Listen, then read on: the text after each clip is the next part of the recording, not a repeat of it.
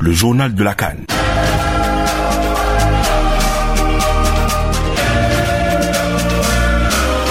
Troisième jour de repos à la Coupe d'Afrique des Nations 2023, celui qu'a choisi la CAF pour présenter les statistiques de la compétition à la presse. Cette phase finale est décidément la meilleure de l'histoire.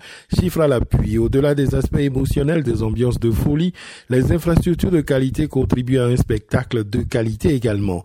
Le nombre de buts marqués à ce stade de la compétition, par exemple, est plus élevé que celui des deux dernières éditions, 143 en 48 matchs contre 100 en 2021 et 102 en 2019.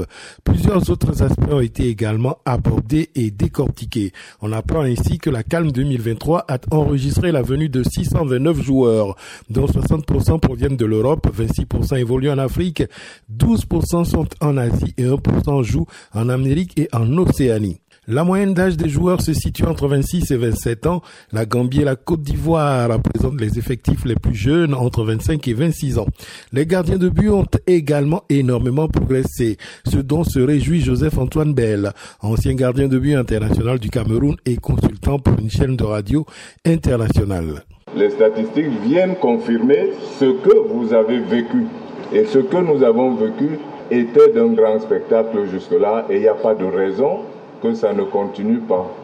Les gardiens de but africains ont atteint le niveau international et on ne peut plus se contenter de les classer simplement en africains. Ils sont dans les classements mondiaux, ils contribuent et contribueront de par le monde à véhiculer euh, l'image. Au moment où je parle de véhiculer, cela me rappelle ce qui se passait dans le temps, ce que j'ai vécu directement. L'époque où on pensait que les Africains n'étaient pas assez intelligents pour être gardiens de but. Le travail de la commission technique, puisqu'après tout, on peut construire des infrastructures, on peut construire les stades, mais le cœur de l'activité, c'est le jeu.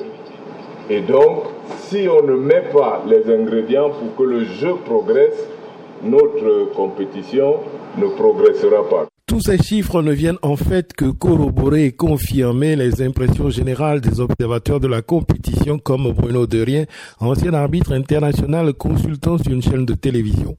Alors sur un plan footballistique, on a assisté à, deux bons matchs euh, avec beaucoup d'émotions sur le terrain et dans les tribunes, comme ce soir lors de ce quart de finale entre la Côte d'Ivoire et le Mali. Euh, je trouvais que les stades, euh, il y avait des belles pelouses. Enfin, à la télévision, c'était bien, que c'était bien organisé d'après les renseignements que j'ai pu avoir. Donc, euh, mes premières impressions sont, sont bonnes. Et quant à l'arbitrage, évoquons-le aussi, très souvent on a fait le procès de, de l'arbitrage africain. Moi, je trouve qu'il a été à la hauteur. Pour l'instant, pourvu que ça dure, bon, il reste maintenant encore un quart et les demi-finales et la finale. Euh, il y a eu quelques polémiques, mais elle est inhérente à la compétition. Je pense au match entre le Sénégal et, la Côte d'Ivoire, où je crois savoir d'ailleurs que l'arbitre euh, gabonais, Monsieur Hacho, a dû euh, rentrer chez lui. Jean-Pierre Tokoto, ancien joueur international camerounais, meilleur joueur de la Cannes 1972, parle aussi d'une évolution remarquable du football africain. Le football africain est en évolution depuis, on le sait. nos meilleurs joueurs africains Pilule, il joue dans toutes les équipes, les grandes équipes européennes. Euh, donc, euh, on, peut dire que nous sommes en Afrique à un niveau comparé à ce que l'Amérique du Sud était avant. C'est-à-dire le Brésil, surtout, qui produisait des talents hein, euh, vraiment incessamment, mais c'est l'Afrique maintenant qui a pris le tour. Et l'Afrique est en pleine évolution. L'Afrique travaille. Il y a des académies un peu partout. Euh, tout le monde sait maintenant euh, la technique pour entraîner et pour euh, qu'ils deviennent meilleurs, hein, qu'ils aient confiance en eux-mêmes et qu'ils puissent jouer comme des professionnels en Afrique. Il revient sur la prestation des Lions indomptables du Cameroun c'est difficile de s'exprimer vraiment sur, euh, sur la position du Cameroun actuellement, parce qu'on ne sait pas exactement ce qui se passe. On sait que Eto est le président de la fédération camerounaise, qu'il a de très bonnes idées, c'est un travailleur, il veut restaurer euh, le niveau du Cameroun. Malheureusement, on a un entraîneur qui est là et que bon ben euh, euh, qui, qui doit faire son travail. Des joueurs qui jouent à l'étranger, qui se sont pas entraînés ensemble, qui se connaissent pas très bien. Donc il faudra un temps où il faudra qu'ils soient ensemble la Côte d'Ivoire est en demi-finale après avoir éliminé le Mali. Une défaite qui fait encore couler beaucoup d'encre dans les médias aussi bien maliens qu'internationaux. Djibril Traoré, journaliste sportif malien, ne comprend pas les choix de Eric Schell sur trois points. À plus de 40 ans de carrière, je n'ai jamais vu une équipe malienne proche de battre une équipe ivoirienne avec la domination et tout. Ça, il faut le dire. Et moi, euh, je fais quelques observations. D'abord, quand on menait 1-0, je pense qu'on devrait appuyer sur l'accélérateur et toucher la plaie de l'équipe ivoirienne, enfoncer, comme on le dit, le couteau dans la plaie, pour essayer de marquer un deuxième but et nous mettre à l'abri. On ne l'a pas fait, je ne sais pas pourquoi. Au contraire, on a reculé. Ça, je n'ai pas compris. Deux, le penalty.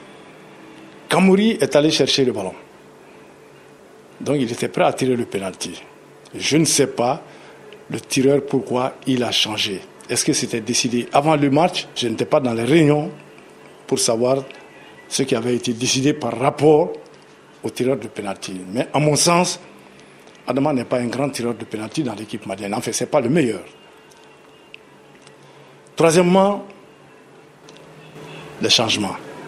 Je n'ai pas compris non plus. Je ne tire pas sur l'entraîneur, hein, mais des changements, je n'ai pas compris. L'équipe mène 1-0. Il reste juste quelques minutes à jouer.